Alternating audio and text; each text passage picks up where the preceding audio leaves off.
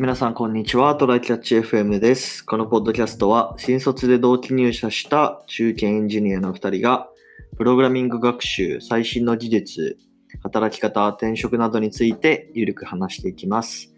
週2回のペースで配信しているので、Apple Podcast もしくは Spotify でお聞きの方は、ぜひフォローをお願いします。はい。じゃあやっていきましょう。えーっと、まあ、あれ、どれくらい前かな ?3 週間、2、3週間くらい前に、菅総理が総裁選出ませんってなって、うん。まあ今、えっと、9月末のあの投票開示に向けて、まあ4人の候補者の人がいるじゃないですか。はい。えーっと、河野さん、岸田さん、えー、高市さん、野田さんの4人いて、まあなんか最近すごい討論会とかね、NHK とかいろんなこう、ところでやってるけど、うん。なんか、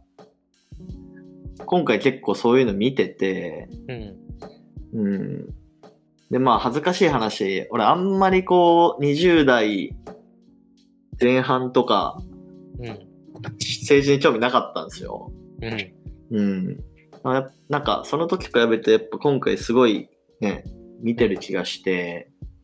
まあ単純になんかその、年を取ったっていうのもあるあるのかもしれないけど、でもなんか、そうじゃない理由もそれなりにある気がして、なんでなんだろうね。今回結構な盛り上がってるっつったらあれだけど、なんか、うんこれの話してる人が多い。うんいつもより多い気がする。まあ、で、それをちょっと考えた時にやっぱ一つあるのは、うん。まあコロナで、まあその、菅さんがさ、うん。まあその、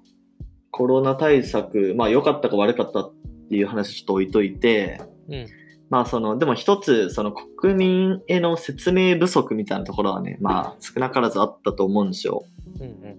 ん。で、まあそうなって、ちょっとやっぱり、今まではさ、別にこう政治に無関心でこう、ある程度誰が総理大臣とかその日本の国を引っ張っていっても、うん。まあ自分には関係ないしと思ってた側面もある人は多いと思って、でもなんか今回は、今回限りはちょっと、その命に関わるみたいな状況になって、そうだね。うん。まあ、だからちょっとやっぱ自分でちゃんとした総理大臣を選ば、まあでも選べないんだけどね、実際は。そう。あもうなんあか出して待つしかないだからもどかしいよね。あだからやっぱりそこにこうすごい興味が湧くようになったんじゃないかな。やっぱそこがやっぱ一番大きい理由なんじゃないかなと思うんだよね。そうだね。なんかうん、割と、なんだろう。ことは複雑なんだけど、あのうん議題としてはシンプルにみんなが同じものを語れるようにそうそうそうなった。というか、なんか、うんもともと経済がどうのとかさ、社会福祉がどうのとかっていろんな話をしてたんだけど、最近もう、あの、コロナドンって、オリンピックドンって、なんか、なんうんかそういう感じので、なんかド、ドカッとみんなで同じ話題を話せるっていうのがあるんじゃないかなってちょっと思ってはいる。それはあるね。なんか、なんだっけな、と前になんか麻生太郎さんがなんか語ってるのを YouTube で見た記憶があるんだけど、要はなんかあまりにも平和すぎると若者は政治に関心持たないみたいなね。うん。うん。で、まあある程度こう治安が悪かったりとか、その国の情勢が悪かったら、うん。まあ政治にすごい関心を持つというか、ね、自分たちで選挙行って選ばないといけないみたいな話になるから、まあ逆に無関心なのはいいことなんだ、みたいなことを言ってたな、麻生さんが。それはなんか昔から、僕が子供の頃にもなんかそんな話を聞いたような気がするね。日本の話かは置いといて。うん。そうだね。実際、あれだもんね、なんか、あの、感染症対策がをどうするのかみたいので、みんなピリピリしてたりとか、そうそうあその飲食店とかが、緊急事態宣言っていろんなとこが、あの、死活問題になったりとかするから、う。うんうん。やっぱりみんな興味持たざるを得ないみたいになってるんだろう。もうまさに、その、ね、総理大臣の意思決定によって、自分のところのお店が潰れるか潰れないかみたいな状況になってるから、うん。うん。本当ね、興味を持たざるを得ないんだと思うね、本当に。うんねまあ、一個なんか、そういう機会が1回ぐらいあるのは、あの、環境が悪いのは、まあ、置い置いといちゃあれだけど、置いとくとしたら、うん。いいことなんだろうね。なんか、まあそうね。と考えた経験みたいなのも。うんうんうん。まあでも、個人的な話をすると、やっぱり、あの、菅さんがで、あの、そう、えっと、総裁選出ないことによって、河野さんがまあ出てくれることになったんで、うん。うん。で、まあ、ちゃんとその、河野さんは、情報発信力もあるし、なんか、俺の好きなリーダーのタイプっていう感じがするな。ちょっとある程度ね、あの、無茶を承知でガシガシやってくれるタイプの人だと思ってるから、そうだね。なんか、うん防衛大臣の頃からもうすでに、いろいろ吸い合ってはバシバシなんか、反映してって感じの人だったもんね。うん。圧倒的なスピードで反抗なくなったし。そうそう。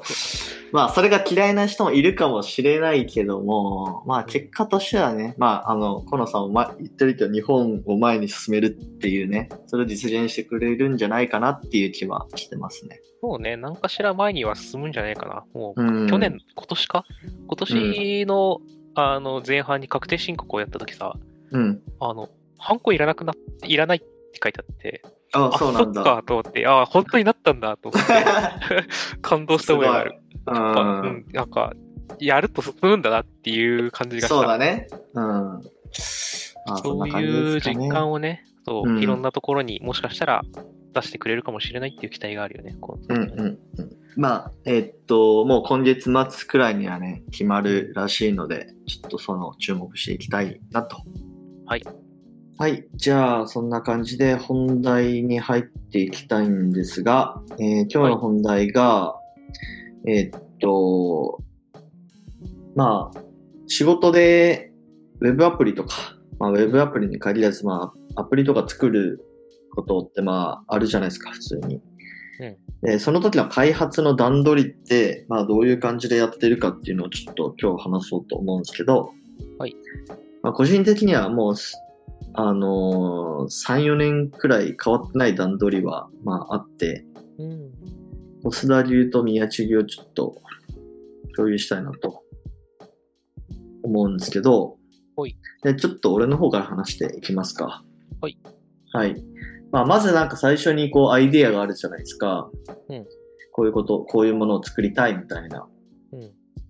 で、まあそれだけだと、まあなんか、要件定義とは言えないので、うんあのー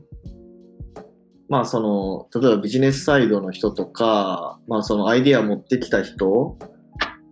に対して、実際どういうものが作りたいのっていうふうに聞いてもいいんだけど、うん。まあ多分、ほとんどの場合なんか、具体的なイメージって決まってないから、えっと、俺がやるのは結構そのデザインをまずは作るとか、画面を作って、うん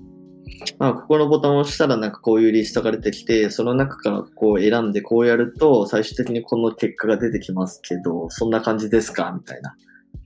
感じのものを、まあ、用意するんですよ。まあ、HTML、CSS で書くなり、まあ、そういうデザインツールなりで書いたりして、プロトタイプを作るって感じかな。うん。で、えっ、と、それに対してフィードバックをもらうっていうのを、まあ、2、3回くらい繰り返すと、まあ、それなりにこう、妥協点というか、あの、まあ、こういうものが第一弾としてできたらいいね、みたいなところに落ち着いてくるんで、まあ、それをある程度こう、えー文書化して、要件定義書、使用書にします。で、その次に、まあ、本開発みたいなところに入っていくんだけど、まあ、基本は、フロントエンドとバックエンドで、こう、分けて、えーっと、同時進行でやるみたいな感じかな。まあ、インフラは、まあ、誰がやるかってちょっと置いといて、またバックエンドの人とかが、クラウド環境とか作ってくれたりして。で、えっと、その前にやらないといけないのが、まあ、インターフェース、API インターフェースの確定とデータベース設計。まあ、要はテーブルにどういうデータを、どういう構図で置くのかっていうところと、まあ、それよりもこう、API インターフェースの方が大事で、要はバックエンドからフロントエンドにどういう、なんか、形でデータを引き渡すのかっていうところを、まず一番最初に確定させるっていう感じかな。まあこれ具体的に言うと、まあ最近だと、まあ Vue.js とか、えー、React とかで実装するから、タイプスクリプトでこの API インターフェースをまあ定義する。うん、例えばなんかサーチレスポンスみたいな、あの、タイプスクリプトのインターフェースを作って、そこにはどういうなんかキーバリューがあるかみたいな、どういうプロパティがあるかみたいなのを定義して、それで、まあそのサーバーサイド実装する人とこの合意をするんですよ。うん。そしたらまああとはもう各々で開発していく。フロントエンドはまあバックエンドからこういうデータが返ってくる前提で、うん、まあ JavaScript を書けばいいし、あの、バックエンドの人は、まあ、こういう風にフロントエンドに返せば、あとは吉名にやってくれるっていう前提で、あの、API を開発していけばいいから、うん、あの、まあ、本当に素結合で、あの、同時進行で実装できるっていうメリットがあるかなと。うん。で、それが、まあ、えっと、ある程度終わってきたら、えっと、まあ、完璧に終わるちょっと手前くらいのところで、えっと、疎通確認をするみたいな感じだね。まあ実際最初に、あの、こういう形で返してくれるって約束したけど、あの、本当に大丈夫かなみたいな確認をするようなイメージかな。うん、それをまあ、疎通、API 疎通確認みたいな感じで言ってて、で、まあそこで実際に、えー、っと、やってみると、まあ大体の場合で、なんかうまくいってないんですよ。うん。うん。だから、あ、ここはなんか、なんか、なんだろう、ストリングの配列にしないとダメですね、みたいな、なんか話がいろいろ出てきて、それをこう最終調整かけて、あのまあ、API の問題なら、あの、バックエンドエンジニアの人に書いてもらったり、で、フロントエンドでなんかその、受け取ったデータがうまく表示されてないんだったらフロントエンドで修正したり、まあそこは結構密にコミュニケーションを取りながら調整していくみたいな感じですね。で、まあ、その後は、まあ、ある程度その、エンジニアで一通りの動きが確認できたら、まあ、QA 担当、まあ、テストをしてくれる人に引き継いで、まあ、テストケースとかを一緒にこう書き上げた後に QA をしてもらって、最後リリースする、みたいな。いうのが、まあ、大まかな流れで、あの、まあ、これが一番、なんだろうな、あの、無駄なくできる段取りなのかなと思ってる。そうね、なんかモダンというか、割となんだろう、うん、あの、すっきりスピーディーに進めたいっていうのを実現していくとこうなりそうな感じがするよね。うん、まあ、なのでこれはあれだね、REST API でやるっていうのがまあ前提なのかな。まあ、でも REST じゃなくても、あの、インとアウトがちゃんとき、形全部決まってて、うんうんうん GR ん？GRPC とかでも何でも。そっか。あ、そうだね、そうだね。うん。まあ、なので、まあ、さらに具体的な話をすると、タイプスクリプトで API インターフェース決めるところは、うん、まあ、オープン API っていうツール、まあ、昔スワッガーと呼ばれてたものだけど、うん、それを使って、まあ、そのタイ、えっと、オープン API なら YAML ファイルからタイプスクリプトをジェネレートしたり、その YAML ファイルからサーバーサイド側の、まあなんかクラスファイルを、まあ言語に合わせてあの出力したりとかしたりだとか、まあ、あとなんかクイックタイプっていうタイプスクリプトからサーバーサイド側のなんかモデルを作ってくれるってやつもあるんで、まあ、ちょっとライトにやりたい場合はクイックタイプ使ったりするかな。まあ、要は、あの、オープン API って、その、モデルだけじゃなくて、なんかその、あの、メソッドとかもなんか自動生成するんで、うん、その API、フロントから API を呼ぶためのメソッドとかも作ったりするんで、まあ、ちょっと厳密にその定義が必要になってくるイメージ。うん。まあでも API 決めて、それの YAML 作って、あとは各言語のジェネレーターで発行してねが一番なんだそうだね。あの、そごがなくていいかなと僕は思うけどね。うんうんうん。まあ、また Google がなんか喋っております。えー、そうそうそう。えっと、まあ、でも逆に言うと、まあ、最初のこのインターフェース定義、API インターフェース定義をちゃんとやらないと、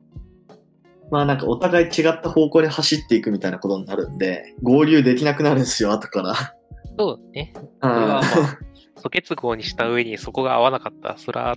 絶対合わないよね。まあだからそこはね、あの、一番重要と言っても過言ではないかなっていう気がするね。うん。コスダの場合はどう？なんか。僕はあんまりその個人開発みたいなのでやってないから、割と、なんだろう、もともとあるシステムを一緒になんか直し、えっ、ー、と、回収していくとかをやったりするけど、それってあんまりこうならない。ああ、でもまあ、うん。とはいえ、一応多分、多分じゃないな。その、手伝ってた、手伝ってるところとかだと、うん、あの、もう UI と、UI 側は別でやってくれる。で、やりたいことは決まってると。うんうん、で、だから同じように API を、あの、こんな風なものを受け取って、これを返しますよっていう API だけ決まってるから、あの、それ、ヤムルで出して、あの、うん、置いといてプッシュしとけば向こうも使ってくれるから、あとはこっち側で、それジェネレートして、あの、僕はその時 Go でやってたから Go のやつ、Go で、なるほど、なるほど。はい、あの、まあ、自動生成したやつの定義に合わせて、えっ、ー、と、どんどんクラスとかつ、まあ、あの、パッケージを作っていくっていうなんかどうやってた。うん、うん、だからそれの、これのバックエンド側をポチポチやってた感じになるかな。QA 担当っていうのがその時、そこいなか、いないので、あの、はいはいはい。なんだろう、そ、卒のテストは、まあ正直、あの、なんだろう。えっ、ー、と、もうちょっと上のレイヤーのテストとしてまた別途やってたはずだけど、うんうん、あの、バックエンド、フロントエンド同士の中に閉じたテストはもう自分たちで書くって感じだったな。ああ、まあそうだよね。うん。で、会社でやってたやつは、もう、あの、SE というか、あの、外部委託？うん、あの SIR だったのはあって、はい、まあ、なんかこここまであのシンプルにできないっていうか、お客さんにマイフェーズ出さないといけないとか、成果物を提出しないといけないとかだったのもあって、やっぱり V 字ですよね。V 字開発ですね。うんうん、ああ、まあ、ウォーターフォールでっていうことよね。そうだね。うんうんうんうん。になっちゃうな、どうしてもな。うんうんうん。でもこのステップってウォーターフォールでできないのかな？ウォーターホールでやるとしたら、えっと、実現したいことを決めるで、UI は要件定義として、で、そこから UI 決めるところに、うん、が要件定義プラス基本設計みたいな感じになって、そうね。で、うんと、まあ、バックエンドの動きも少しそこで決めておくことになって、API のところは詳細でもいいのかなって感じが API インターフェースの定義とかが、うん、まあ、内部設定とか詳細設計みたいなフェーズになって、ああ、そうだね。で、開発、コーディングでしょ？で、コーディングのところで、まあ、フロントエンド、バックエンド同時開発。で、その後、素結合、あ、そ、えっと、疎通確認。うんうんうん。まあ、いけそうな気もするけどね。いけそうな気もする。なんか、うん、あの、いろんなこと言われてスムーズにいかないから、うまくいかないイメージがあるだけで、うん、形としては確かにできそうな気がするね、ウォーターホールで。そうだね。まあなんかその成果物って言われた時に、まあなんか普通に API 単体で納品してもいい気もするけどな、その区切りとして。この、こういうレスポンスを返す API までできてますお客さんの IT、うん、お客さんのシステム部門の IT 知識とかがすごく高ければ、なんか共通認識で、よし、じゃあこれでいこうとかになるかもしれないんだけどね。なんか、結構説明のための資料のためにめちゃめちゃなんか重厚なものが必要になるとか。資料があるな確かに。うちの会社とかもコンサル、IT コンサルみたいなとこだから、お客さんにできるだけわかるようにみたいな感じで、結局パワポとエクセルが大量に積まれていくんでね。うんうんうん。まあ、そういうのをスリムにしたらこうなるかも。まあ、あのー、このフロントエンドとバックエンドの疎通作業をしなくても、まあ、例えばこう、フロントエンドに、あのー、データハードコードして、それなんかこう動いてるように見せたりだとか、うん、まあ、あとはバックエンドの方で全然ロジックとか書いてないんだけど、ハードコードのものを返すとかして、うん。まあ、いわゆる Mock API みたいな感じにして、まあ、クライアントに見せるみたいなのも、まあ、あり得るかなっていう気はする。そうだね。うん。モク、うん、なんか割とモックの段階を見せないとお客さんもどうしたいかわかんないというか、こうやりましょうねみたいな、よくある本質のず、なんか、業務フローとかを作ったとしても、うん、いや、なんか、画面にしてみたらちょっと違いましたねとか言い出すから、うん。そういうのは結局いるよね。基本やっぱ理想は、それを、それを最初のあの UI 決めのところでやりたいんですよ。ああ、うん。まあ、なので、あのー一番最初から HTML、CSS でもう、その、本番リリースごと、見た目はほぼ一緒なものを作る、みたいな感じで、こう、なんだろうな、認識合わせをしておいて、そしたら別にこう途中でできてるものを見せる必要もないと思うんだよね。見せたとしてもこれ最初と同じやつですよ、みたいな。うん。うん。そうね。うん。まあだから、そうね、最初の方でもうそれなりに角度の高いものを作る。なんか、パワポとかで見せないみたいな感じだね。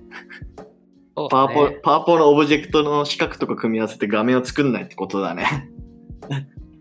ああ、うんなんか、それをだけのフロントエンドエンジニアがいっぱいいないっていうのがうちのそれができない理由だね。まあね、確かに。それこそ、だってもう、宮地と一緒にやっていた頃って、宮地がそれやってたじゃんっていう話で、また他のとこではやってないのはね、宮地がいないからなんだよ。ああまあだからこそ、なんかすごい重宝された記憶がある。うんなんか画面イメージ作ってくださいっつって。ねうんだって、なんだったら画面設計書のさ、いつものエクセルに画像を貼って上ってやってるやつ、あれ、うん宮地が作った画面スクショして貼ったら済むわけだからね。まあそうだね。うんうんうん。そういう意味でも、なんか結局エクセル作んなきゃってなった時でも、画像はすげえ楽になるし、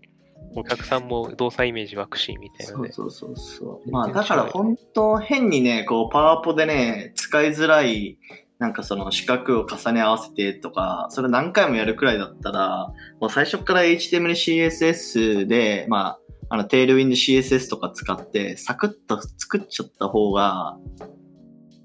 長期的にはね、まあ、便利だと思うけどね。そうね。ちょっとえ、うんあの、SIR の皆様、あの、デザイナー、フロントエンドエンジニアをそういう使い方してみるのもいかがでしょうか？そうそうそういや割とマジでありだと思うよそうそうそう。本当真剣な話。まあ、まさにテールウィンドとか、この間のさ、ノンデザイナーズデザインブックとかさ、ちょっと読んで、うん。サクッと画面を作れるようになると、まあ僕もまだまだですけど、なんかすごい、なんか、ことが柔軟には運べ、運べれるような気もするけどね。うんもう画像をグリグリしながら、こうかな、こうかなって言ってお客さん会議やってるけど、そうそうそう見。せろよ画面って話なんだよね。ああ それが一番要件定理がこう早く進むかなと思います。うん。はい。なんか、やっぱり宮地が言ってたこのやり方が、なんかシンプルというか、あのうん、いろいろそぎ落とした結果みたいな感じで、やっぱり、うん、なんかこれからも使えそうな形をしてるよね。まあでも、そうは言ってもやっぱどっかで、なんか、一悶着あるけどね。まあまだまだ改善の余地あると思いますよ。うん。っていう意味では、なんかもう削りは削ったから、なんはか、今度はくっつけていく、足していく番なのかもしれないね。い。なるほど、なるほど。確かに。ちょいちょい起きるこれを防ぐためにはここにこれをくっつければいいんだみたいな、うんうんうんうん。あるかもしれない。あるかもしれない。はい。じゃあ、こんな感じでしょうか。はい。はい。じゃあ今日はこんな感じで終わりたいと思います。ありがとうございました。ありがとうございました。またね。